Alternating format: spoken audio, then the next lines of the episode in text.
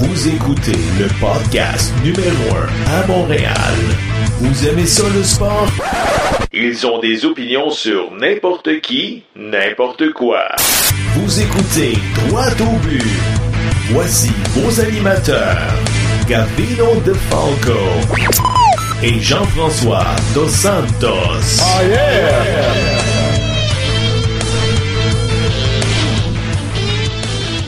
On jase de l'impact de Montréal qui, eux, sont à l'antipode du euh, Canadien de Montréal. On s'entend qu'il bon, y en a qui vont dire on a joué contre des cultes plus faibles. Alejandro Silva, écoute, un joueur méconnaissable, un joueur qu'on avait lancé en dessous de l'autobus. But brings it over to Piatti at the arc. Fires. Goal!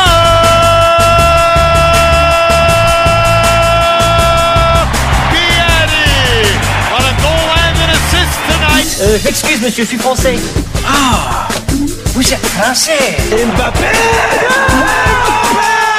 Avec l'ouverture du score pour l'équipe de France Encore une fois sur un coup France take the lead in the World Cup final. Romain, pour ton pays natal, la France, on peut dire que le tournoi commence seulement le 30 juin. Vous êtes français Euh, je m'excuse, monsieur, je suis français.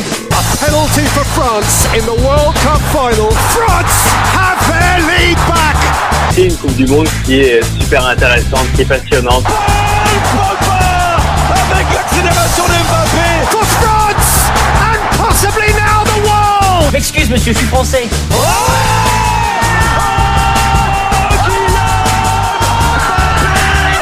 Ça fait trois buts d'avance pour les Bleus It will be some can-can on the Champs-Élysées tonight. France are the champions of the world. Mercredi 18 juillet 2018, bienvenue à la dernière émission du podcast Droit au but, la 43e de l'histoire. Et oui, JF, ça sent la fin. C'est quoi cette histoire-là de la dernière? Ben oui, je te l'avais pas dit. La dernière de la saison. Ouais. Non, comment? Ouais. Ben écoute, on est fatigué. C'est ça, on va prendre des vacances bien méritées. En septembre, on revient en force. Ouais, mais écoute, ça va nous prendre des commanditaires si on revient. Là. Mais ça va nous donner le temps de trouver des commanditaires. Que je regarde ton ordinateur, il est fini. là. Ben oui, mais je joue avec les moyens que j'ai. J'ai pris ça directement dans le film Jurassic World. C'est là que je l'ai vu. Ouais. C'est excellent. Donc, écoute, euh, JF, qu'est-ce qui a retenu ton attention cette semaine dans l'actualité sportive? Premièrement, ben, la finale de la Coupe du Monde. Yes! France, victoire. Allez les Bleus. Allez les Bleus, écoute, une belle victoire de 4 à 2 contre la Croatie. J'avais prédit une victoire de la Croatie, euh, mais euh, je pense que je me suis trompé. là. Ah oui, tu t'es trompé. Écoute, ils se sont bien battus jusqu'à la fin. Ouais. Mais il faut être intègre dans nos propos. Puis l'équipe de la France, équipe complète. Ils l'ont pas volé, là. Non, ils l'ont vraiment pas volé. complète. Euh, Ils ils étaient, ont- ils étaient dans le côté du tableau très difficile. Ils ont battu l'Argentine, la Belgique en les- finale. Les seules faiblesses que je vois à cette équipe-là, c'est la défensive légèrement. Mais à part de ça, milieu de terrain, en attaque, c'est Mais ça fait des bons matchs. Écoute, quand Absolument. la défense là, accorde deux, trois buts, ils sont obligés d'ouvrir la machine et d'ouvrir le jeu. J'ai adoré ma Coupe du Monde, je te le dis. Puis Moi Kylian Mbappé, 19 ans. Ben, il court-tu, ce gars-là? Ah, ça n'a pas de bon sens. Tu sais, le monde qui dit, ah, il n'y a pas assez de buts, il n'y a pas assez de buts, il s'est compté 169 buts pendant la Coupe du Monde. Ouais. C'est juste deux de moins que le record. Mm-hmm. C'est quand même très, très bien. Ben, Écoute, le- et la Croatie, qui, comme tu dis, s'est bien battue. Là. Euh, ils sont allés souvent en fusillade, en prolongation.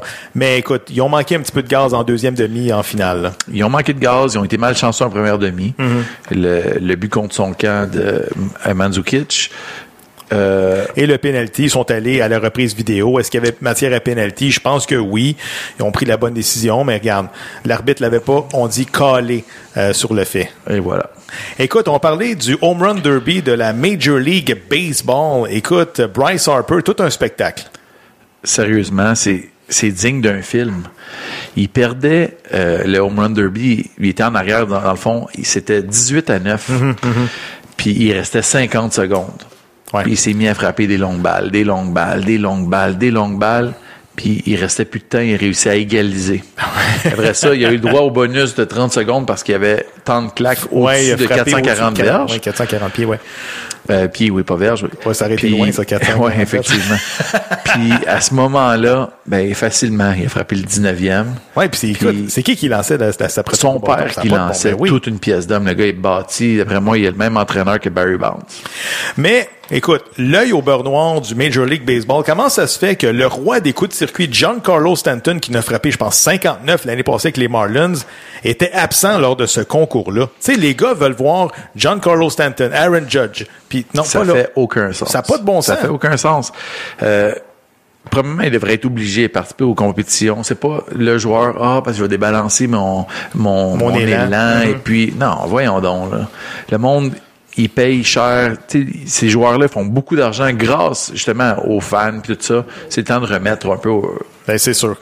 Écoute, on va jaser un petit peu euh, du nouveau stade des Rays. On a vu la maquette. Écoute, un stade de 30 000 sièges seulement, donc par le fait même, le plus petit stade des majeurs au coût de 892 millions US. Pardon, Et- 900 millions? Es-tu malade? C'est, ça fait aucun sens. Non, mais tu sais, je commence à avoir peur là, pour notre petit stade dans Griffintown. Ça va coûter combien cette affaire-là? Sauf que je sais que, bon, euh, Stephen Brofman l'a dit, Mo- money is no object. Oui, mais attends une minute. Tu sais, si on fait un flashback, là, le stade olympique, là, ben, ça a coûté super cher, mais par le fait même, on a construit Saint-Léonard. Mhm. Peut-être que le stade des Rays, on va faire un développement de chaque côté, J'espère que ça oui. inclut le développement. Là. ça, regarde, euh, j'aurais aimé ça que le commissaire du baseball donne une date butoir au dossier des Rays et des A's d'Oakland. Tu sais, on revient souvent, ah, on sait pas, ça va prendre l'appui. Hey, on peut avoir une date butoir comme les Expos avaient il y a 10 ans ou il y a 15 ans? Ah, ben écoute, le, le- c'est pas réglé, mettons, le 1er janvier 2019.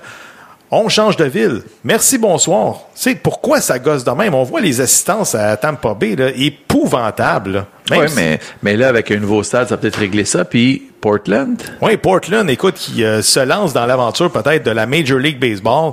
et voilà, donc c'est parfait. Une expansion, deux équipes de plus, 32 équipes. Ouais. Tout le monde est Donc, content. huit divisions de quatre équipes, ça serait parfait. On va parler de l'Impact de Montréal qui a signé une belle victoire de 2 à 0 face aux Earthquakes de San Jose, malgré une petite foule de moins de 16 000 personnes. Là, explique-moi ça. L'Impact gagne, 6 victoires en 8 matchs, puis on assiste, on- il y a moins de gens au Stade Saputo. Ben, comprends pas. OK, attends un peu. Là, on va, on va regarder le spectacle qui nous est offert. OK? Il n'y a pas grand joueur. Oui, il y a Piatti, mais tu, tu, tu regardes ça, là, tu fais pas comme... Tu sais, les jeunes, ils s'identifient pas à un joueur en particulier de l'impact. Ben là, tu fais ton le temps, snob, là. Non, non, mais dans le temps, tu avais Drogba, puis ça, juste à lui tout seul, tu vas, tu vas remplir le stade, tu vas amener des foules, le monde, ils veulent voir ça. Ça, c'est pour commencer. Mais il y a beaucoup plus que ça. Si tu regardes les, les rues, les, les- toute la circulation à Montréal, les cônes oranges partout, le monde, il, il se tape ça pendant la semaine. Penses-tu que la fin de semaine, il va se taper ça en plus? Écoute, je suis d'accord avec toi que les gens qui, euh, bon, en banlieue, comme moi, et qui travaillent à Montréal, ça leur tente pas d'aller à Montréal la fin de semaine. Je te, l'avoue, Non. je te, je- je te le donne là-dessus. Sauf qu'on assiste à un super bon spectacle. là. Je suis pas d'accord avec quand tu dis genre, ah, tu sais, hey, il y a des bons joueurs dans cette équipe-là, même si, si Les gars, des- ils se donnent à fond. Non, non, non. Les gars, ils se donnent à fond. Les Silva. gars se donnent à fond. Je te dis oui. Par contre, est-ce que les gars, c'est des talents naturels? Je te dis non. C'est ça, la, la différence, c'est que tu vas aller voir des gars qui jouent au soccer, qui jouent bien, mais qui travaillent fort, comparativement à voir un spectacle où ce que les gars, c'est des magiciens, c'est c'est pas ça que tu vas voir pantoute, là. Fait que là, t'es dans le, t'es- dans le fond, tu es en train de me dire que le marketing de l'impact, il n'y a plus rien à faire, puis ça va super bien. Je m'excuse. Ah là, non, à il y a la, beaucoup à à la première année de l'impact de Montréal, on voyait genre des panneaux euh, sur le bord des fallait, autoroutes. parce qu'il fallait vendre. Des là, gars- on vit, on vit sur le passé. Laisse-moi finir. Des gars que tu connaissais pas, des gars comme euh, Donovan Ricketts, des gars comme Davy, Davy Arnaud, venez nous voir. On les, Justin Mapp, on les connaissait pas, ces gars-là, mais- on avait des meilleures foules. Mais tu avais des meilleures foules parce que le monde, il voulait aller voir le spectacle. Et c'est quoi la MLS? Il voulait aller voir ça.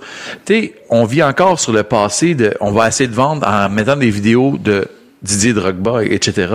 Non, c'est le temps d'amener du 109. C'est le temps d'amener un renfort, puis j'espère que ça, ça va s'en venir là, tu es en train de me dire que si l'impact avait signé Wayne Rooney, les assistances auraient été 20 000, ça aurait été sold out à chaque Absolument. match.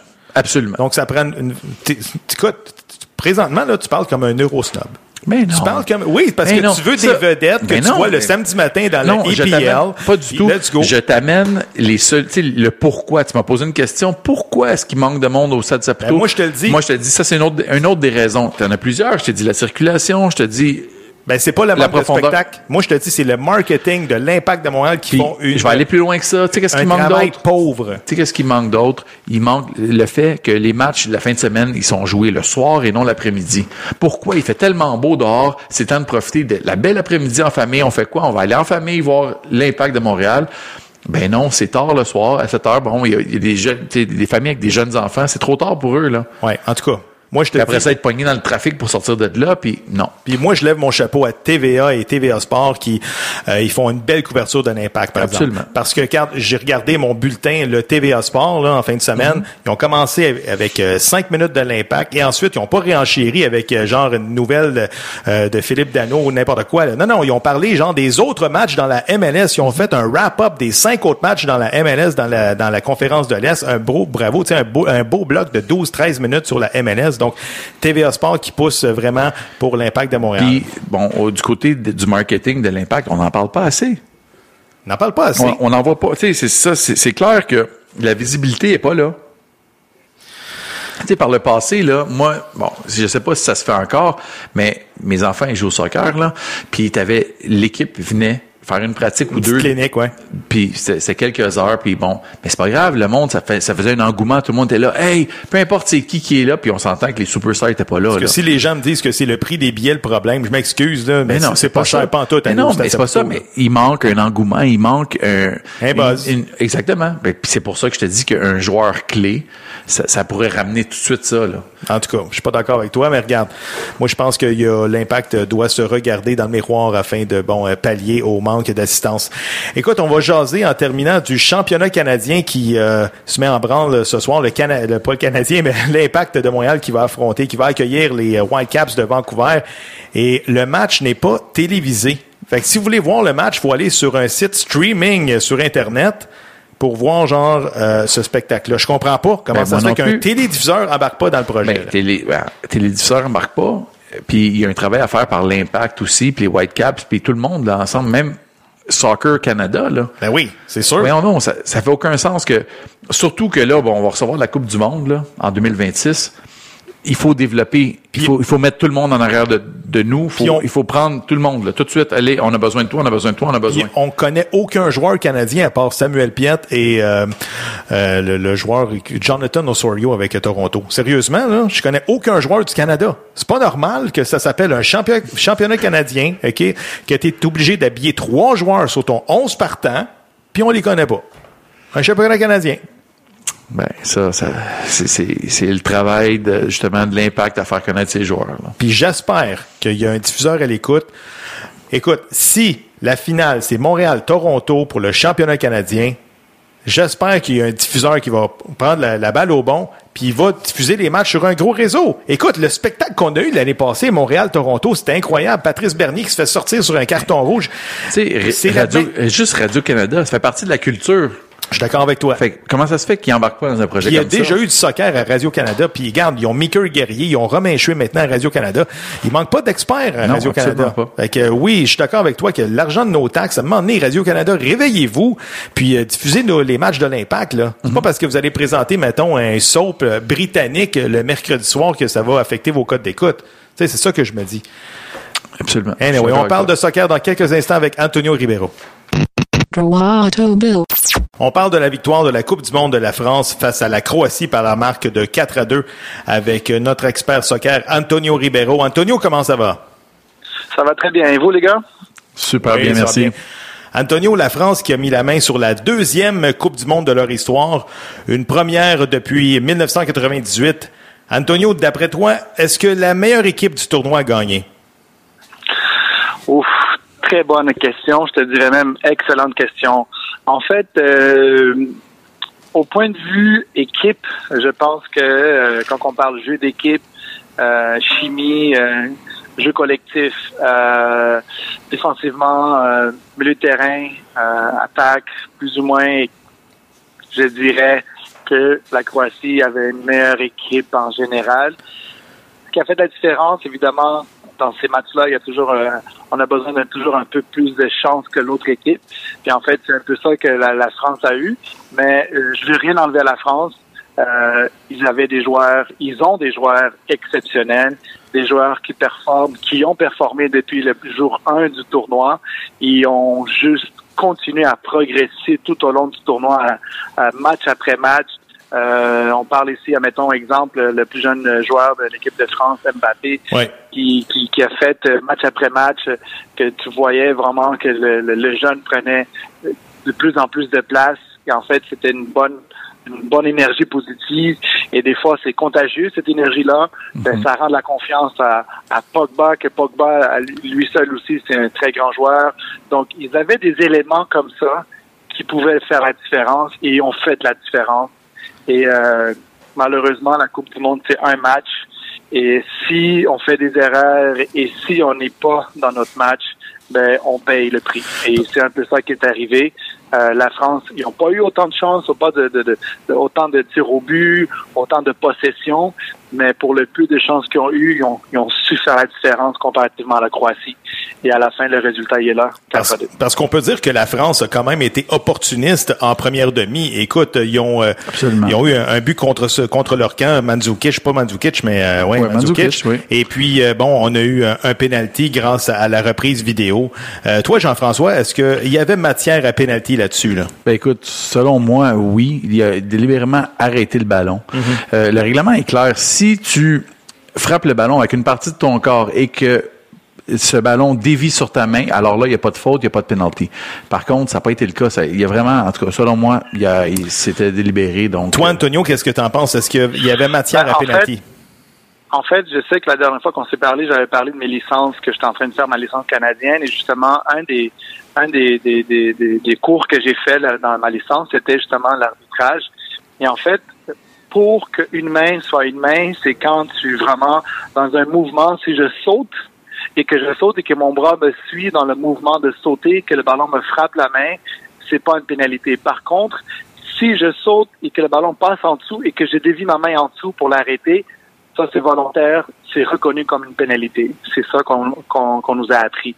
Donc des fois, ça devient euh, l'interprétation un peu du, si tu veux, de, de l'arbitre qui peut dire non, moi je, je trouve que il a touché la main Oui. et euh, c'est pénalité. Mais toi, Donc il a euh, dévié la main. Jean-François, tu nous as sorti des statistiques là, Oui, concernant écoute, le VAR. là. il y a le, le VAR, moi, pour moi, c'est une bonne chose. Il est mal utilisé, par contre, c'est une bonne chose.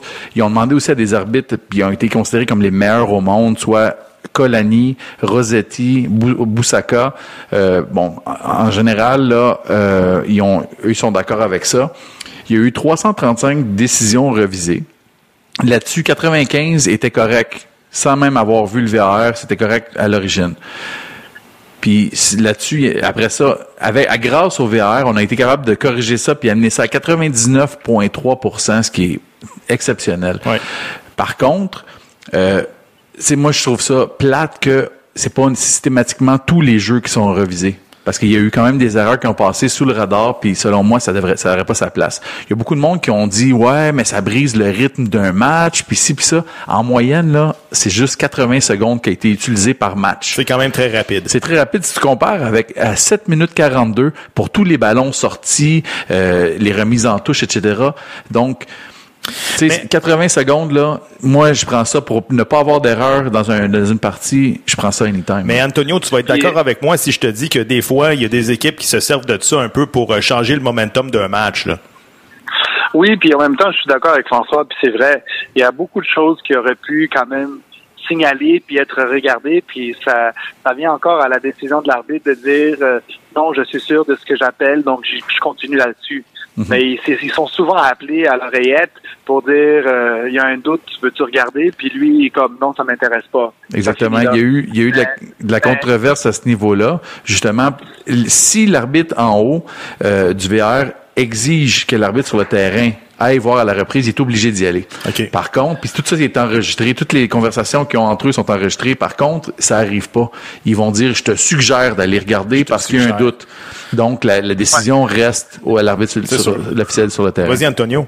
Une, une chose que j'aurais aimé voir de plus, on, on se concentre beaucoup, puis on parle beaucoup des pénalités, puis euh, est-ce que le but a rentré ou pas, etc. Mais moi, je je- j'aimerais que les, les joueurs là, qui roulent au sol puis qui en mettent plein la vue, là, j'aimerais que ces joueurs-là soient pénalisés de- d'exagération, etc. Parce que c'est sûr que quand ça va vite, à l'œil euh, à l'œil comme ça, des fois Ouais. on peut manquer les choses, mais il devrait avoir aussi des rappels vidéo pour des choses comme ça, un peu euh, euh, un peu comme comme euh, exemple Neymar qui roule, roule, roule, roule, puis euh, on pense tout qu'il est en train de mourir.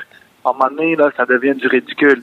Le soccer se doit à, euh, être un sport qui doit être respectueux, puis c'est aux joueurs justement vedettes qui doivent Ouais. le, le respecter. Puis en même temps, je crois que avec la venue de la caméra et avec des arbitres qui vont éventuellement sanctionner des joueurs qui abusent de ça, je pense que les, les, les- on va sensibiliser les joueurs et tranquillement euh, leur mentalité changera pour si je me fais mal, oui, je tombe, sinon, si je continue. C'est un peu ça qu'on veut aussi. Le soccer, c'est un jeu continu. On- C'est pour ça que c'est pendant 45 minutes. Donc oui, si on arrête pour telle et telle chose, est-ce que ça va casser le momentum? Peut-être un peu, mais l'équipe qui a l'avantage le reprendra tout de suite après, puis ça va continuer comme ça aussi. Antonio, ça a été une Coupe du Monde remplie de rebondissements.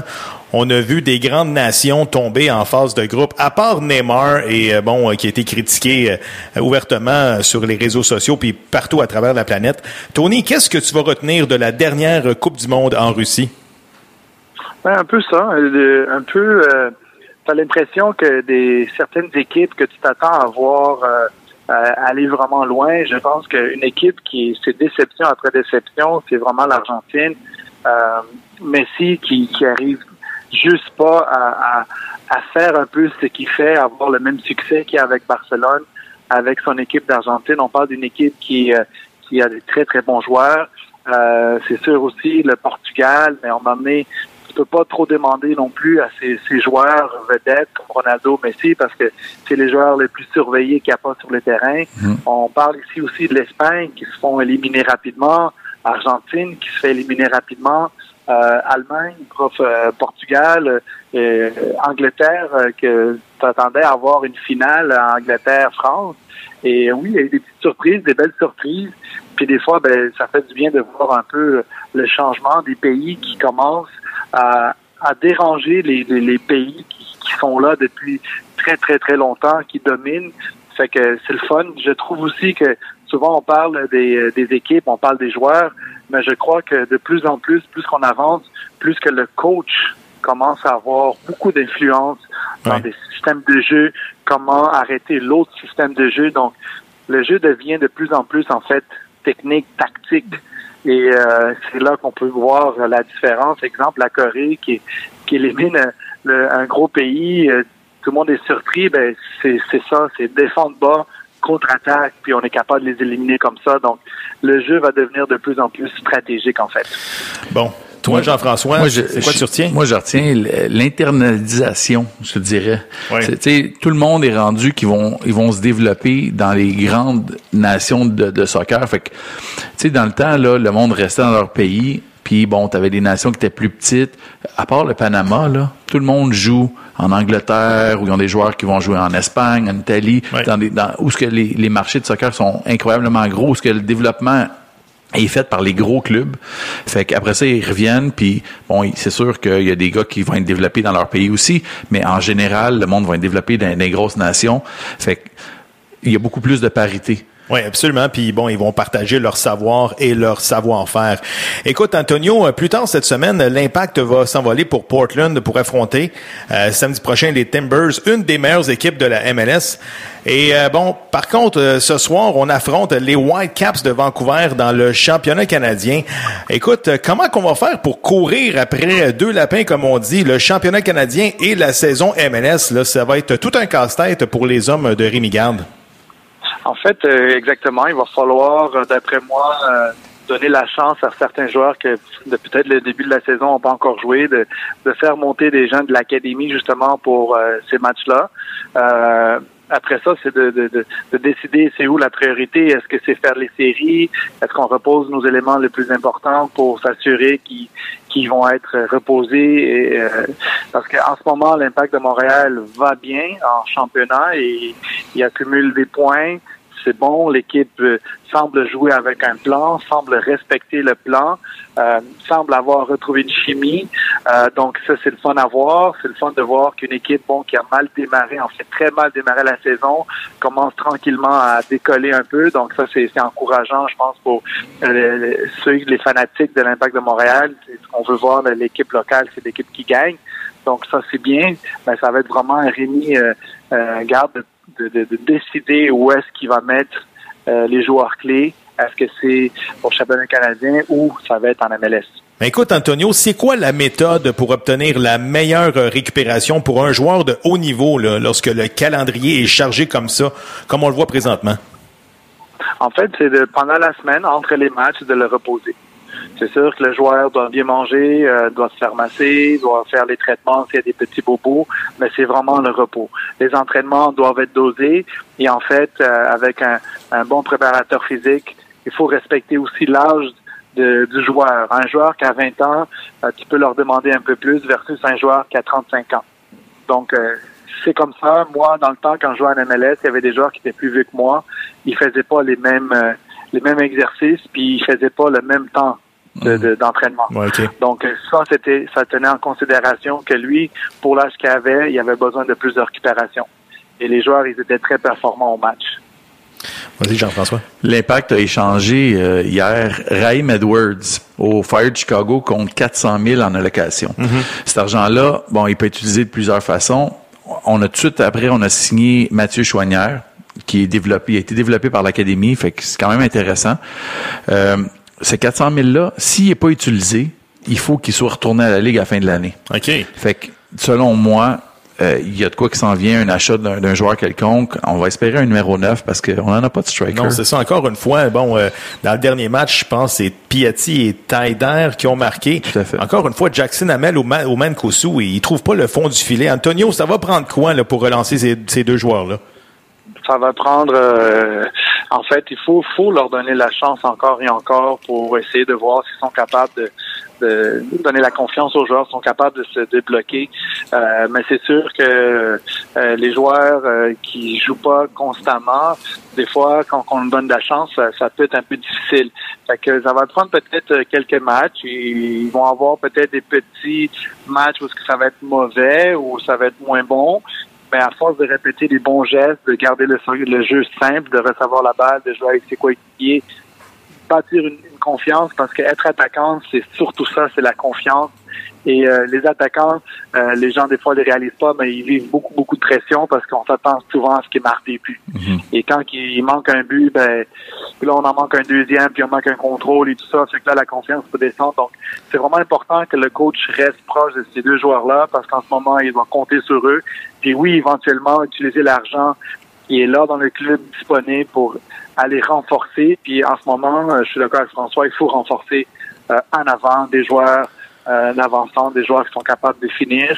Puis en même temps, ben, des fois, ça peut créer, euh, ça peut donner un petit repos et donner la chance éventuellement à eux de revenir et de se montrer. Puis bref, euh, moi j'aurais aimé avoir un, un- un autre joueur dans le style de Drogba à l'Impact de Montréal, mais c'est sûr que 400 000 serait passé. Merci Antonio pour la chronique, puis on se reparle bientôt. OK, merci à vous les gars, bonne journée. Merci, salut. You're listening to the best podcast in Montreal. Roato Bill. With your host Covino DeFalco and JF Dos Santos.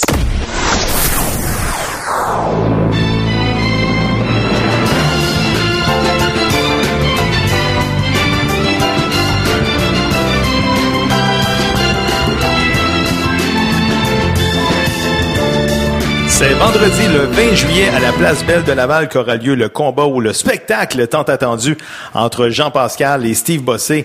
Et pour nous en parler, on va retrouver l'experte de boxe Nathalie Bruno. Nathalie, comment ça va? Ça va très bien. Je peux te corriger sur une chose que tu as dit en introduction? Oui, vas-y. Le combat tant attendu. Je pense pas qu'il soit si attendu. Ben écoute, c'est sûr qu'on va en parler tantôt, mais les gens, euh, bon, euh, on parlait de la vente de billets, pis tout ça là. Euh, comme tu dis, c'est tant attendu. Tout le monde en parle, mais ça, il y a personne qui achète de billets. Je comprends pas. Non, mais tu sais, Ouais. pour commencer, la, la conférence de presse hier, ça avait de l'air plus d'un gala de la WWE qu'un qu'un gala Ouais. de boxe. Écoute, Nathalie, tu as eu l'occasion de couvrir la conférence de presse qui s'est déroulée hier au Casino de Montréal. Qu'est-ce que tu peux nous dire à propos du combat, bon, moins attendu, mais tant attendu de, de ma part, à moins de 48 heures de l'événement? Mais c'est c'est rare que, que je vois ça, une conférence de presse où les gens ont le caquet bas comme ça. Depuis le début, ce, ce combat-là s'annonce comme un échec. Euh, Je sais pas ce que ça va être un échec. Ce que je trouve de, de beau dans, dans le métier, dans, dans la boxe, c'est qu'on peut avoir des surprises n'importe quand. Alors, je mise là-dessus. Si j'ai un 2 à mettre sur quelque chose, ça va être les surprises qu'on aura vendredi. Mais en attendant, il n'y a rien de vraiment excitant, ni dans la sous-carte, ni dans le combat principal. Euh, je sais pas qu'est-ce que chacun a à gagner. Je sais pas qu'est-ce que Jean-Pascal a à gagner à faire ce combat-là, à part peut-être un peu d'argent. Et encore, je sais pas c'est quoi son contrat, là. Ouais. Euh, où est-ce qu'il va prendre sa, sa bourse et c'est son argent. Je sais pas s'il y a des, des, des retours sur la vente des billets. Du côté de Steve Possible, quand est-ce qu'il va être, où est-ce qu'il va être gagnant là-dedans? Si pas Jean-Pascal, on va parler que de Jean-Pascal, la défaite de Jean-Pascal en disant c'est fini, c'est plus ça, sa carrière est finie. Et s'il perd contre Jean-Pascal, ben on n'en parlera plus. Sa carrière à lui en boxe, ça se rendra pas très très loin non plus. Alors, je sais pas, mais hier, j'ai vu des conférences de presse de boxe qui étaient pas mal plus euh, excitantes, où il y avait plus de subtilité, où on, sentait qu'on avait hâte. Et là, c'est vraiment, on dirait que tout le monde a hâte d'en finir avec ce foutu gala de boxe-là. Autant, autant les, les que les promoteurs. C'est bien triste, mais c'est ce que j'ai senti hier. Pour revenir sur cette conférence de presse-là, on a entendu parler du coup de poing pince à sourcil. Euh, c'est quoi ça? Ouais, c'est quoi ça? Le coup, de- ben, le coup de poing, le coup de poing pince à cils. Le pince c'est à. Pince à cils, oui, excuse. Ouais, c'est le nouveau, euh, c'est le nouveau, euh, le nouvel argument pour vendre. Je pense qu'on est désespéré pour trouver des, des arguments puis des curiosités pour attirer les gens vendredi. C'est Stéphane Larouche qui a, qui a sorti ça. Euh, évidemment, Stéphane Larouche, c'est le, le spécialiste des, des nouveaux coups de poing. On l'avait vu avec euh, notamment euh, Lucien Couté, qui avait euh, perfectionné son coup de poing au foie, tu sais, qui avait fait lui sa, sa renommée. Ouais. Euh, fait que je sais pas, je sais pas. Il paraît que ça fait trois mois qu'il travaille là-dessus. Euh, J'ai posé la question à, à Stéphane Larouche. Il m'explique qu'est-ce que c'est. Il n'a pas voulu me dire. Il n'y a personne qui a voulu me dire. C'est vraiment, vous allez voir vendredi. Ça, j'appelle ça du marketing. Ben, c'est sûr. Alors, Ben, écoute, on va Steve voir si ça va Bossé. Steve Bossé, euh, de sa part, il a, il a répliqué en disant que lui, bon, il, allait- il avait, il y avait un, un- son, son coup de poing, coup de masse, coup de la masse. Exact. Tu sais, ça me fait Ouais. penser un petit peu à un gala de lutte en disant, Ben, non, moi, je je vais finir avec la prise du sommeil, tandis que toi, tu Oui. vas finir avec un marteau pilon. Non, Moi, je monte la troisième corde, puis euh, Jimmy Superfly Snooker, on saute, puis Ben, c'est ça, écoute. on espère. Écoute, Nathalie, il y a seulement 2500 billets qui ont été vendus jusqu'à maintenant dans une aréna qui compte 6000 places. D'après toi, comment ça se fait qu'on n'a pas été capable d'attirer plus de monde? Parce qu'il n'y a aucune crédibilité dans ce combat-là. Il n'y a, rien. Il n'y a, pas de crédibilité. Il n'y a pas de. Et aussi, il faut pas oublier, puis on l'avait mentionné, que dans les derniers mois, tout le mois de juin, mai-juin, euh, il y a eu énormément de galas de boxe. Écoute, il y en avait tous les week-ends. Je le sais, je les ai faites à Québec, à Shawinigan, à Toronto, à Montréal. Il y en avait tout le temps. Les gens ont dépensé leur argent sur ces galas-là où la sous-carte était excitante aussi, où les combats étaient vendeurs. Ouais. Alors, là, puis là, c'est les vacances, les gens sont partis aussi. Donc, c'est plusieurs éléments comme ça. Euh, alors, je pense que c'est un, je sais pas, je sais pas comment on va s'en sortir. Et ce qui m'étonne aussi, c'est que, par désespoir, on est allé chercher Olivier Primo pour vendre des, euh, des billets. Et depuis qu'Olivier Primo est arrivé, on est passé de 2000 billets à 2500. Alors, il a réussi à en, à en vendre seulement 500. Alors, je, je- vraiment, je sais pas ce qu'ils vont trouver d'ici vendredi pour vendre des billets. Ouais. Mais en même temps, si je peux me permettre, autant ce combat-là ne génère aucune excitation et aucun engouement de la part du public, autant j'ai hâte de voir le résultat de tout ça. J'ai hâte moi aussi. Donc, c'est peut-être ça qui va sauver l'affaire. Que les gens vont avoir quand même hâte de voir le résultat de ça. Ils vont se renseigner. Ouais, ça c'est sûr. Mais moi, pour moi, je vois ça comme un autre uppercut au menton d'Yvon Michel. Ça a l'air, tu sais, ça a l'air être tout est pour pour un échec là. Bon, on va espérer qu'on ait quand même un bon résultat, un bon résultat puis que ça marche. Euh, le fait d'amener Olivier Primo dans, dans l'équation, bon, peut-être que si on rajoute du sable puis un DJ à la place belle, peut-être que peut-être qu'on va remplir la place. Non, mais je pense que faut, faut écoute, Nathalie, il faut se rendre à l'évidence. Les gens, là, ce qu'ils veulent voir, c'est des Alvarez Stevenson, Pascal Stevenson pour remplir un aréna. Je pense qu'on a un peu surestimé la, la popularité de Steve Bossé dans les euh, arts martiaux mixtes. Euh, c'est sûr qu'on s'est fié un peu sur le combat Mayweather contre McGregor. On, on, on, a voulu, on a voulu un petit peu copier ce modèle-là, mais il faut se rendre à l'évidence. Là. Comme euh, JF dit, ça risque d'être un échec cette soirée-là. Écoute, il y a beaucoup de gens qui ont de la difficulté avec les changements de carrière dans la vie, OK?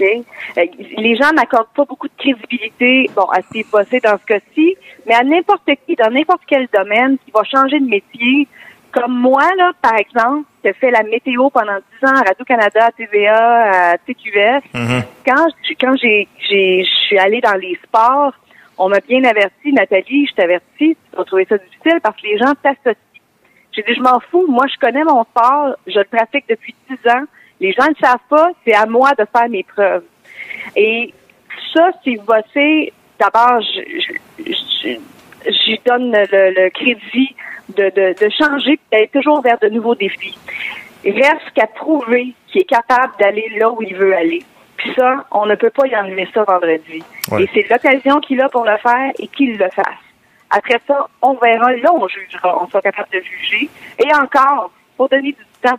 Alors, euh, En tout cas, pour ça. ceux... Moi, si j'aurais pas été capable de travailler dans une usine de biscuits de l'âge de 16 ans à l'âge de 65 ans, euh, no offense à ceux qui le font, j'ai du Ouais. respect pour eux, mais moi, je suis pas capable. J'ai besoin de changer mon outil. Alors que Steve le fasse, c'est correct. Pour moi, j'ai aucun problème avec ça. Ben moi, je pense que bon, euh, Steve Bossé a tout à gagner et Jean-Pascal a tout à perdre dans ce dossier-là. là. Ben, moi, je pense que l'intérêt du monde, il est peut-être pas là aussi parce que les deux gars, ils ont pas de l'air à se détester. Tu, sais, tu regardes les, en général, les conférences de presse, puis ci, puis ça, puis les gars, ils, tu, le- tu le vois, tu sais, Ouais. ils, ils veulent se tuer sans, sans vouloir se tuer littéralement, mais là, ils sont là, puis on dirait qu'ils sont là juste parce qu'il faut qu'ils soient là, puis ça leur tente pas plus qu'il faut, puis je sais pas. Il En tout manque, cas, euh, pour ceux qui sont intéressés, là, ils vont pouvoir acheter le combat sur Indigo pour euh, la modique somme de 69,99. En tout cas, moi, je trouve ça euh, extrêmement cher. Il y a une promotion si on va le voir euh, live. Les billets sont à deux pour un. Ils sont en deux pour un, ouais, c'est ça. Ben absolument. oui, profitez des billets deux pour un. Euh, tant pis pour ceux qui ont payé les, les billets de plein prix un à Ouais. un, mais là, prof-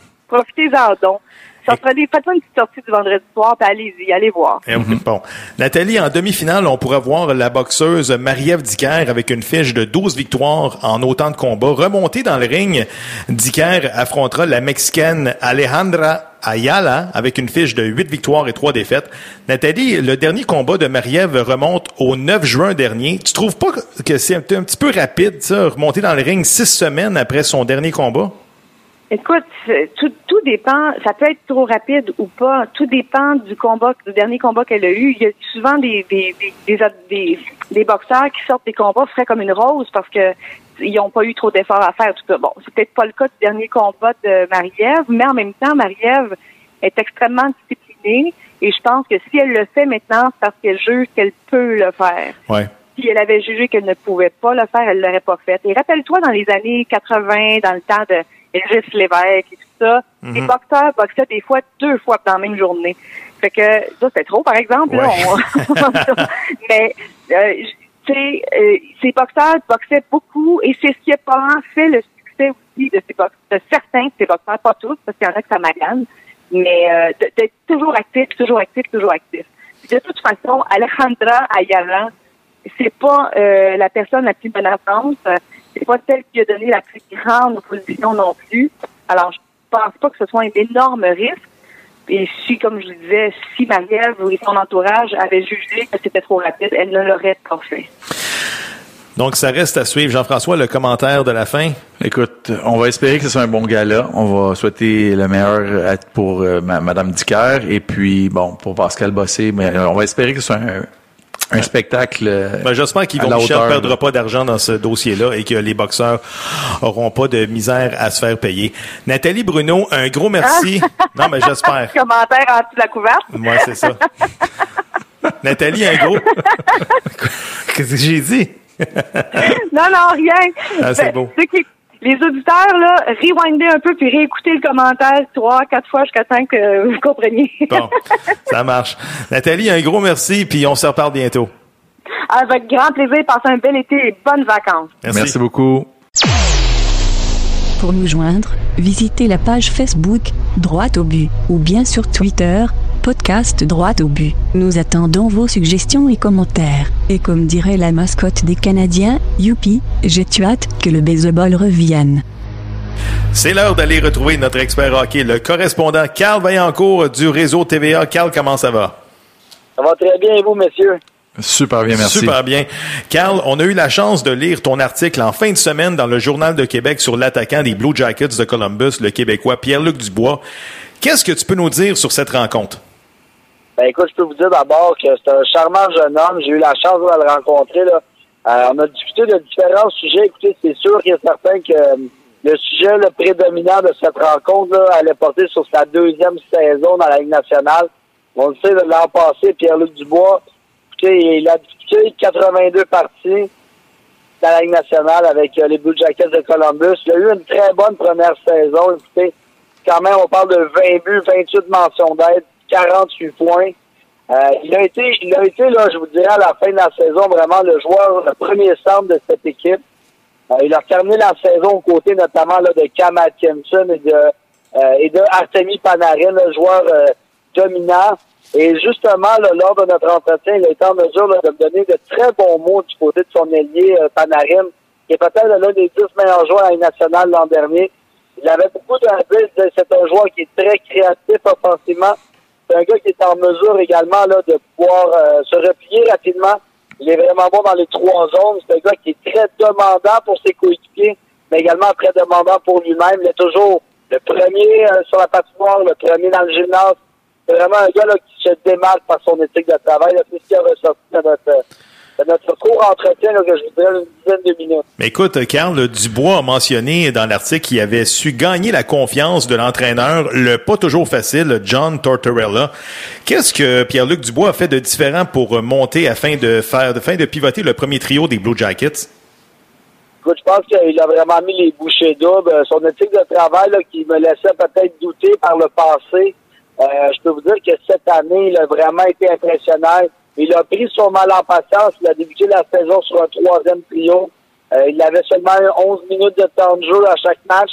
Et euh, il a fait bien. Il a fait bien euh, à plusieurs reprises pendant plusieurs matchs. Il a saisi l'opportunité qu'on lui a donnée à un certain moment lorsqu'on l'a placé sur un deuxième trio. Il a très bien fait. Il a, été chercher cette maturité-là qui lui a permis de peut-être se hisser dans le top 6 des Blue Jackets. Et à la fin de la saison, il était sur un air d'aller qui était très enviable. Il produisait à plein régime, comme il me disait. Là, dans ses 20 premiers matchs, il n'avait produit qu'un seul but. Et par la suite, là, il a débloqué offensivement en marquant là, 19 buts dans ses 62 derniers matchs. Donc, il avait trouvé euh, le tour de déjouer les gardiens adverses. Euh, il a produit offensivement. Il était maintenant sur l'avantage numérique également. Et là, pour la deuxième saison, là, il entend montrer ses couleurs, afficher ses couleurs rapidement dès les premières rencontres où il voudra se, se retrouver encore une fois là, sur le premier trio et ça pour toute la saison. C'est quand même ironique parce que il y a deux ans, là, selon les rumeurs, il avait été offert à toutes les équipes, personne n'en voulait. Parce que justement, c'était une tête folle, son éthique de, de, de travail était pas là. Ouais. Puis aujourd'hui, ben. Mais écoute, faudra se souvenir que Columbus menait 2-0 dans la série face aux Capitals de Washington. Et par la suite, bon, ils se sont fait balayer euh, les quatre matchs suivants. Et les Capitals, par la suite, qui ont gagné la Coupe Stanley. Quand même ironique, cette histoire-là. Ils menaient 2-0. Qui était devant le filet? C'était l'excellent Philippe Grubauer. Et voilà. Écoute, euh, Carl, on va parler maintenant du nouveau contrat de Philippe Dano avec le Canadien. Dano qui va empocher un peu plus de 3 millions par année pour les trois prochaines saisons. Il y a l'animateur du 91-9, Jean Jean-Charles Lajoie, qui lui estime qu'on aurait dû offrir plus d'années à Philippe Dano. Carl, est-ce que le Canadien a fait un bon deal pour pas cher? Écoutez, on voit c'est un contrat intermédiaire, comme la plupart des joueurs ont pu l'avoir. on se souviendra, Alex qui avait eu un contrat de 2,75 millions pour deux ans. Ce sont des contrats qu'on appelle intermédiaires. C'est entre les contrats de longue durée, les contrats de courte durée, où on arrive avec le joueur à son premier contrat professionnel en poche, peut-être même un deuxième contrat dans le cas de Philippe Dano qui était en poche. Et là, on était dans la, le dilemme, est-ce qu'on voulait s'associer à long terme avec Philippe Dano ou on préférait y aller avec un contrat plus court? Ouais, écoute, Donc, on a opté ouais. pour un contrat de trois ans. C'est quand même là, un contrat qui est très décent. Là, 3 millions, euh, c'est la valeur de, de Philippe Dano, je vous dirais, dans la Ligue nationale aujourd'hui. Oui, je pense que ça a bien de l'allure. Écoute, euh, trois ans, trois millions par année, c'est pas grand chose. on s'entend que bon, il va être notre deuxième centre. Ouais. Euh, par mais, défaut. mais sa chaise, ce serait un bon troisième trio. Exactement, exactement. Mais écoute, faut, faut pas oublier qu'il a été ennuyé par les blessures et il a, il a subi une commotion cérébrale suite à un lancer frappé de Zdeno Chara à la tête. Là, donc, euh, Dano, mais il semble qu'il est à 100% présentement, Philippe Dano, euh, Carl. Ouais, c'est un joueur qui a quand même une excellente éthique de travail. C'est un joueur qui se présente à tous les matchs. C'est un Québécois, faut pas l'oublier. Ça aussi, ça fait partie de l'équation. Euh, je pense que c'est une très bonne signature de Marc Bergevin, surtout au salaire qu'on lui a donné. On a réussi à éviter l'arbitrage. On sait des fois l'arbitrage peut faire euh, peut entraîner des situations plus difficiles entre l'organisation et un joueur et même l'agent du joueur. Dans le cas ici, on a réussi à préserver ça. Je pense que tous les partis trouvent son compte. Ça, écoute, Écoute, c'est sûr qu'éviter l'arbitrage, c'est très bon.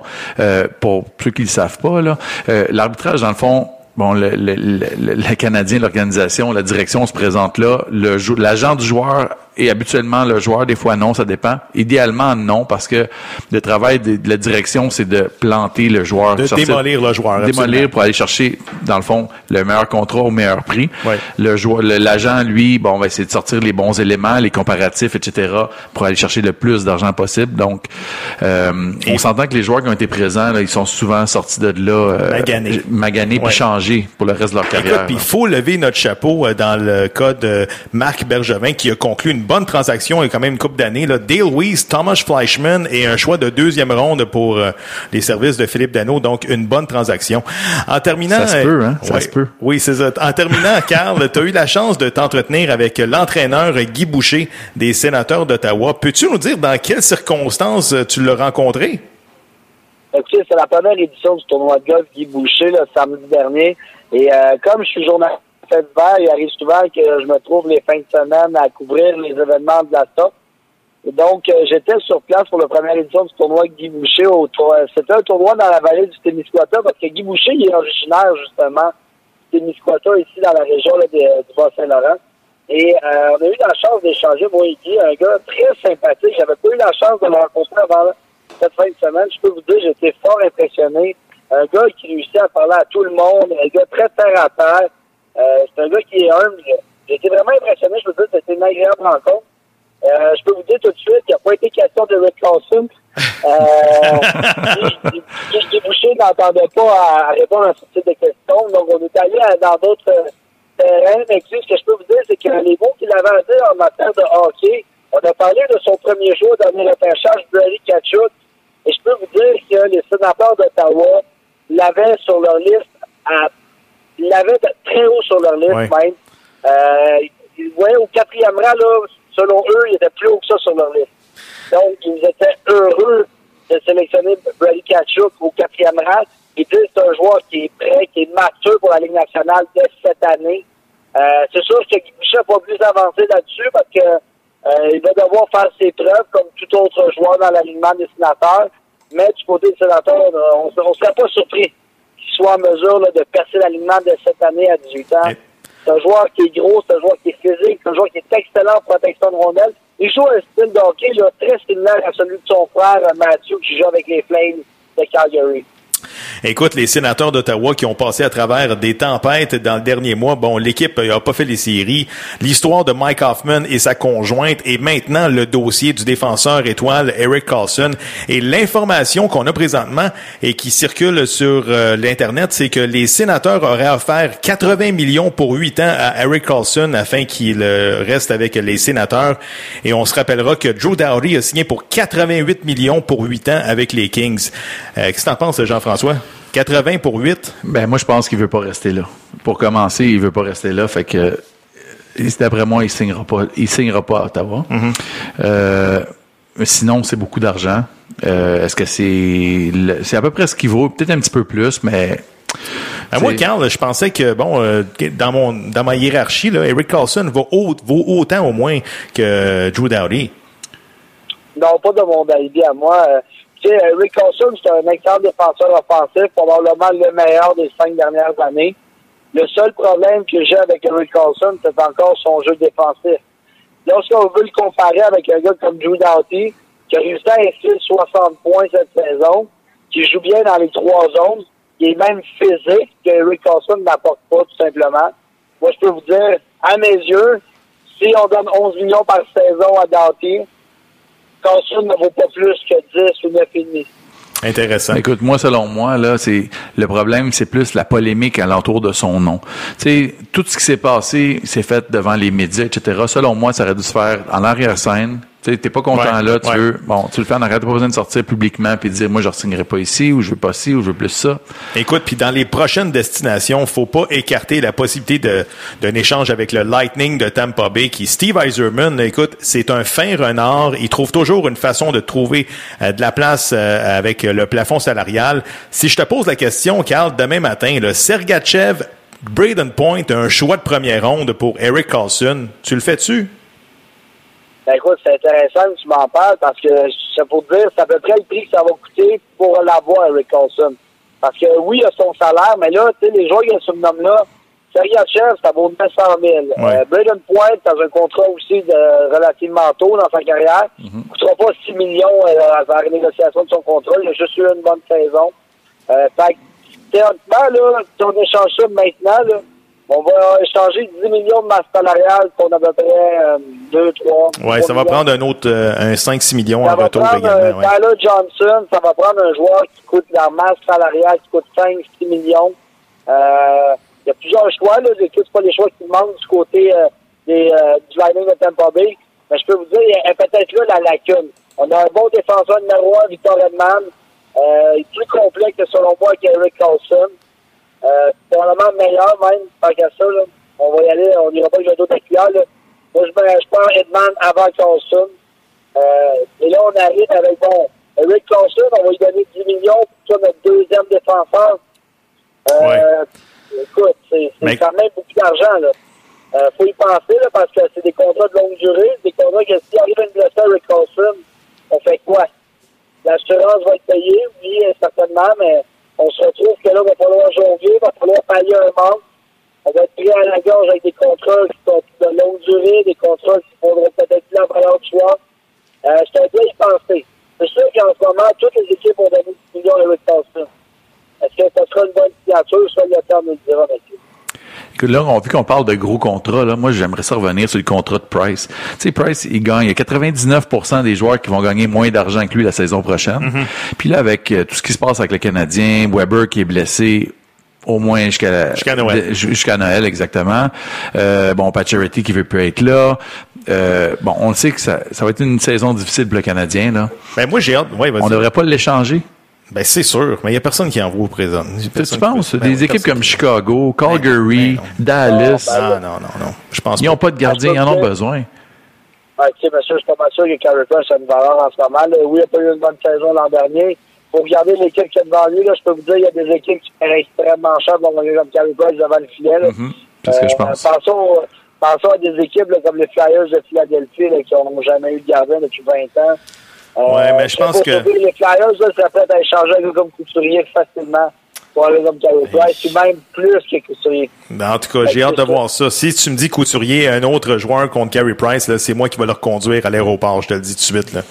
Parce que je suis pas rendu un, un, un anti-Carey Price, mais je regarde l'historique du joueur. Il a 30 ans, plusieurs fois blessé au courant de, de sa carrière, euh, une attitude euh, bon qui laisse un petit peu à désirer. Puis lorsqu'il va voir sa brigade défensive au mois d'octobre, là, tu sais, j'ai l'impression que bon là la, la ballonne va va péter euh, du, dans le Ah, cas de Carey Price. Surtaxé aussi. C'est sûr, mais là, j'ai hâte de, de, de voir la comparaison. On va faire une comparaison entre deux équipes canadiennes qui, euh, qui sont en reconstruction, soit les sénateurs d'Ottawa et le Canadien de Montréal. Et les deux ont des joueurs vedettes à échanger. Qui, bon, ils l'ont dit publiquement, là, Max Pacioretty, bon, il va sûrement être échangé d'ici le début de la saison, et Eric Carlson qui risque. Donc, j'ai hâte de voir comment que les deux directeurs généraux vont, euh, vont manœuvrer dans ce cas-là. C'est sûr que ça va être intéressant, mais comme je te dis, si on est en reconstruction, ce que, selon moi, là, peu importe le, le terme que tu utilises là, pour le dire, on, on veut reconstruire. Ouais, là. mais Reset ou name comme tu veux, c'est pas grave. Ben, c'est pas avec Carey Price que tu vas reconstruire Non, en le gardant. Il- justement, il y a une bonne valeur d'échange. Il y a des équipes qui sont prêtes à payer, selon moi, encore très cher pour lui. C'est le temps de le bouger. C'est Comme, comme, euh, justement, comme Carl a dit, soit Philadelphie, moi je continue à dire Calgary serait prête, Dallas serait prêt, Chicago serait prêt. On peut aller regarder. On verra dans ce cas-là. Edmonton. Edmonton, ben oui. Absolument. Edmonton, ils ont des bons jeunes qui, euh, bon, euh, qui, qui évoluent en, en attaque, puis on a besoin d'attaque à Montréal. Carl, on n'a plus le temps. On se reparle bientôt. Ben oui, monsieur. À la prochaine. Merci. Merci.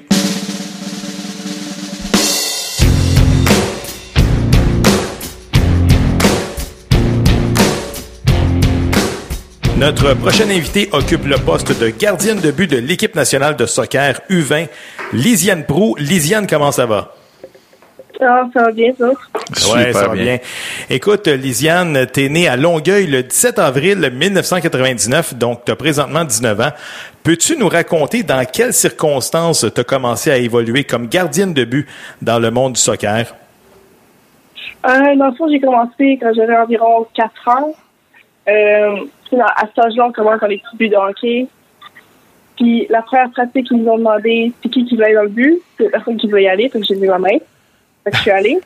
OK. Fait que j'ai aimé ça, mais tu sais, comme, j'ai pas vraiment gardé le but à cet âge-là. Fait que j'ai fait quoi, peut-être deux, trois pratiques dans les buts avec ça. Puis, euh, puis ensuite, euh, j'étais allée monter dans le U7, où est-ce qu'il y a des grands buts. Puis là, ben, c'est là que j'ai pas mal trouvé ma passion de voir le faire, là. Euh, fait que là, c'est là que j'ai vraiment commencé à, comme, mettre un peu plus de- d'efforts dedans, puis euh, à comprendre un peu plus le, le principe du but. Mais comment qu'on fait, euh, quand est-ce qu'on sait euh, qu'on est une athlète d'élite? Est-ce que c'est quelqu'un qui vient nous chercher ou bien, euh, bon, c'est un talent naturel chez toi? Comment ça se développe, tout ça, là? Mais honnêtement, j'ai juste commencé à jouer parce que j'aimais ça. Puis quand t'aimes ça, tu donnes l'effort pour. Puis quand tu donnes l'effort pour, c'est là que les gens te voient jouer. Puis qui commencent à se poser des questions. Puis qui, tu fais quoi? C'est là que il y a de plus en de gens qui t'approchent pour euh, différentes raisons. Comment est-ce qu'on fait pour combiner études, entraînement, qu'on évolue à un niveau, un haut niveau de compétition? Euh, je dirais que c'est dur. Faut que euh, faut que tu sois autonome, faut que tu sois ton affaire, faut que tu sois déterminé. Euh, parce que justement, les mélanger les pratiques, l'étude, c'est vraiment quelque chose qui est difficile, j'ai trouvé en rentrant à l'université. C'est une euh, des choses les plus à faire pour moi. Le coup que, comme tu commences à te mettre dans le beat, puis que tu t'occupes de faire tes devoirs, euh, toujours à temps, et après, tu as le temps pour ton entraînement, c'est vraiment juste d'être autonome puis d'avoir une bonne, euh, une bonne cédule. Là, j'imagine qu'il y a plusieurs, euh, peut-être, athlètes à, l'écoute qui sont au secondaire ou bien au cégep. Quel genre de conseils que tu pourrais lui donner, là, tu pourrais donner à ces athlètes-là en disant, bon, qu'est-ce qu'on fait pour jumeler études et sport de haut niveau, là? Euh, je dirais, c'est juste vraiment de rester à jour dans ton horaire. Parce que aussitôt que tu mets des papiers en retard, c'est là que ça commence tout à débouler, puis que tu es en retard à l'école, puis que là, tu t'es entraîné, sauf que tu es en retard à l'école, fait que ça cause des problèmes. Puis là, peut-être que tu vas devoir manquer une ou deux pratiques parce que justement, tu peux être par ton devoir. Fait que je dirais que c'est vraiment comme trouver une balance entre le sport et l'étude qui va faire en sorte que là, tu vas pouvoir performer dans les deux. Tu évolues avec euh, l'Université de Syracuse. Comment est-ce qu'une petite Québécoise se retrouve à jouer puis à étudier pour une université américaine? Euh, dans le fond, ils m'ont repéré euh, quand je jouais avec l'équipe nationale. J'ai reçu un courriel de l'université de Syracuse. J'ai reçu quelques autres courriels aussi. Je dirais que j'ai regardé les options avant, voir qu'est-ce qu'ils m'offrent, qu'est-ce que d'autres universités m'offrent ici. Ensuite, euh, en fait, je suis allée visiter les, campus. Puis Syracuse a vraiment été euh, un campus que j'ai vraiment aimé. J'ai aimé l'environnement, j'ai aimé le coaching staff, j'ai aimé l'équipe. Puis euh, il y avait aussi le programme de sports management dans lequel je voulais rentrer. Donc ça a été vraiment un choix, je dirais un choix facile. Lisiane, selon ce qu'on a appris, le gardien de but de l'Allemagne, Manuel Neuer, est un de tes idoles. Qu'est-ce que tu aimes chez lui? Euh, je dirais que c'est son style de jeu. Comment il est vu un, comme un sweeper keeper, c'est-à-dire qu'il va sortir de sa boîte de budget pour aller récupérer les ballons qui sont euh, qui vivent dans l'espace derrière les défenseurs. les. Donc, je, je dirais que c'est comme c'est peut-être pas lui nécessairement qui l'a parti, mais c'est lui qui l'a fait évoluer. Puis on commence de plus en plus à le voir dans le gardien un peu plus jeune. On commence de plus en plus à voir des super keepers. Puis j'ai toujours trouvé que c'était une façon de jouer qui m'a toujours vraiment intéressée parce que c'est un peu plus euh, c'est comme les the edge, je dirais. Ben écoute, euh, écoute, Lisiane, l'Allemagne, l'Allemagne se sont fait éliminer quand même assez rapidement euh, dans le tournoi. Ouais. Est-ce que tu as eu la chance de regarder au moins la Coupe du Monde? Ouais, ouais, ouais. Non, j'ai regardé beaucoup de matchs. Euh, c'est sûr qu'il y en avait qui avaient des conflits avec mon horaire, mais j'ai regardé ce que je peux regarder. Et puis, qu'est-ce que tu retiens de la dernière Coupe du Monde? Euh, je retiens qu'il y a beaucoup d'équipes qui peuvent vous surprendre. Ouais. Il, y a, il y a beaucoup d'équipes qui m'ont surpris puis qui, ont, qui sont allées plus loin que ce que je pensais qu'ils allaient faire. Fait que ça, je trouve que c'est vraiment la beauté de, de la Coupe du Monde. Si on revient à ta carrière, tu as fait partie de la sélection canadienne U20 qui a participé à la Coupe du Monde qui avait lieu en Nouvelle-Guinée en 2016. Combien de temps est-ce qu'une équipe se prépare à l'avance? Puis tu sais, le Canada, c'est grand, c'est vaste. Comment les entraînements, comment que ça fonctionne? Euh, dans le fond, euh, on fait on fait quelques camps au cours de l'année. Euh, ensuite, on a la CONCACAF, c'est-à-dire que c'est des qualifications pour la Coupe du Monde. Puis, puis environ 9, 9 à 10 mois avant la Coupe du Monde. À ce moment-là, on se qualifie. Puis si on se qualifie, là, on continue. Fait qu'on va peut-être avoir deux ou trois camps avant la Coupe du Monde. Puis rendu à la Coupe du Monde, on va aller deux semaines en avance pour pouvoir se préparer, s'habituer à comme l'environnement, à la chaleur. Puis à partir de là, on va à la Coupe du Monde. Écoute, Lisiane, euh, on sait que bon, dans l'équipe senior, il y a une grosse rivalité entre le Canada et euh, les États-Unis. Est-ce que on ressent ça, cette rivalité-là, au niveau un petit peu, euh, un petit peu inférieur chez les U20 ou même chez les U17, U15? Euh, la rivale est partout. Vraiment partout, dans tous les âges. États-Unis, Canada, ça a toujours été vraiment une grosse rivale. Euh, c'est sûr qu'on joue contre eux, on sait que ça va être un gros match, peu importe l'âge. Euh, je parle avec des filles qui sont plus jeunes que moi qui jouent contre les États-Unis, puis pour eux, c'est comme c'est un vraiment un gros match, ça va être difficile, puis ils vont tout donner.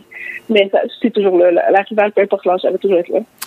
Lisiane, qu'est-ce qui t'attend dans les prochains mois là, pour euh, l'équipe canadienne? Euh, ben, pour l'instant, j'ai fait euh, la CONCACAF U20, qui était la qualification pour la Coupe du Monde euh, qui va être cette année, justement. Mais on n'a pas été qualifié. On s'est pas qualifié. Donc, mon cycle U20 est présentement terminé parce que j'ai passé l'âge. Donc là, je te dirais que ça, va- ça va être soit le Pro National Team, les seniors, ou sinon, il y a, il y a comme un... C'est comme un peu à l'arrière-plan, mais il y a un programme U23 Mhm. puis, je te dirais peut-être que avec les jeux, euh, comment ça s'appelle, euh, paralympiques, ça se fait pas paralympiques, mais panaméricains. Les Oui. Ça. Oui. Euh, ils utilisent souvent l'équipe U23, vu que c'est juste après la Coupe du Monde euh, féminine. Donc, ils veulent donner euh, comme un rest à tous les joueurs qui utilisent des joueurs un peu plus jeunes. Je dirais que ça, ce serait probablement le next step. Mais encore là, je sais pas. J'imagine que ton rêve, c'est d'évoluer un jour pour euh, le Canada euh, dans une Coupe du Monde féminine. Ouais, non, c'est sûr. C'est un, un de mes grands rêves. Quand il y a des compétitions comme ça à l'étranger, tout ça, comment est-ce que vous vous nourrissez? Est-ce que vous nourrissez de la, nourriture locale ou vous avez quelqu'un qui vous cuisine euh, des plats que vous êtes habitué de manger? Euh, souvent, on loge dans des hôtels. Fait que vraiment, la nourriture, c'est la nourriture qu'on connaît. Euh, on a des scientifiques, comme scientifiques sportifs, qui sont avec nous durant le voyage. Puis c'est eux qui vont décider qu'est-ce qu'on mange. Fait que la plupart du temps, je dirais que c'est la même chose. Du riz, des pâtes, des légumes, poulet. Ça ressemble vraiment à ça. Très intéressant. Lisiane Prou, gardienne de but pour l'équipe nationale de soccer euh, chez le Canada U20. Un gros merci, puis c'est sûr qu'on va suivre ta carrière avec beaucoup de vigilance. Merci beaucoup. JF, c'est déjà la fin de la saison 2017-2018 euh, du podcast Droit au but. Ça a bien été. Sérieusement, on a eu du plaisir. On a, on a parlé avec plein de monde intéressant. Rencontré plein de gens également. C'était vraiment le fun. On a aimé ça vous lire sur Internet, sur Twitter, sur Facebook. Oui, absolument. Puis là, on va bien se reposer.